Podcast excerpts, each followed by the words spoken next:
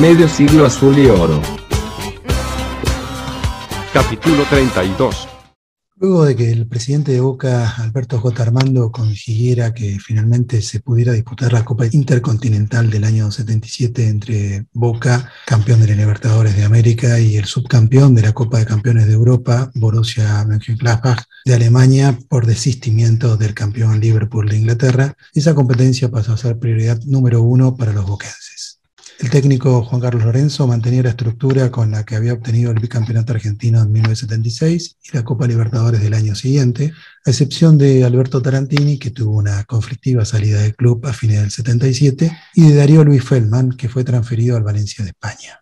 El puesto del conejo fue cubierto por Miguel Ángel Bordón, proveniente de Chacarita Juniors, pero el delantero mendocino era tan importante en el esquema del Toto que Boca exigió incorporar en el contrato de venta una cláusula por la cual pudiera hacer uso del jugador en los partidos correspondientes a esa Copa Intercontinental. El Valencia accedió a cederlo, pero solo para el partido a disputarse en suelo europeo, evitando el desgaste del traslado a Argentina. De esa manera, Pese a pertenecer al club español, Bordolino iba a estar disponible por lo menos para el encuentro final en Alemania. El partido de ida, que pocos recuerdan, se jugó en una bombonera repleta la noche del 21 de marzo de 1978. Los alemanes contaban entre sus filas con una de las figuras del seleccionado campeón de Alemania 74, Rainer Bonhoff, y con el delantero danés Alan Simonsen, ganador del Balón de Oro de 1977, que lo distinguía como el mejor futbolista europeo del año. Afortunadamente para Boca, Simonsen no pudo viajar a Buenos Aires. Ellos dos, junto con otros grandes jugadores, Bertie Fox y Herbert Wimmer, entre otros, venían de consagrarse tricampeones de la Bundesliga 75, 76 y 77, relegando al mismísimo multicampeón europeo Bayern Múnich.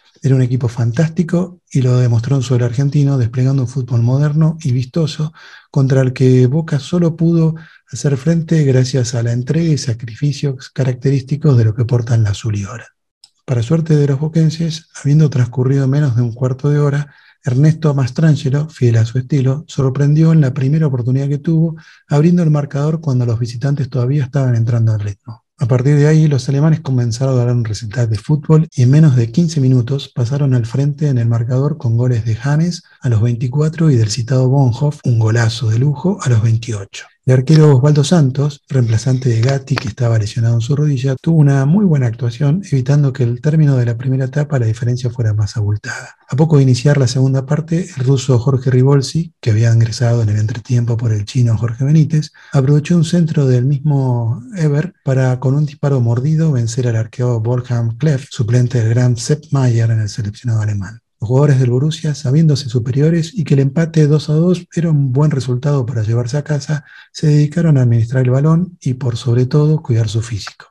Los jugadores de Boca veían cómo pasaba el tiempo y el ritmo del partido lo imponía su rival, pero igualmente dejaron el alma en la cancha. Al término del encuentro, los alemanes abandonaron el campo de juego, aplaudidos respetuosamente por la parcialidad Geneise, en un gesto casi de agradecimiento por el espectáculo brindado.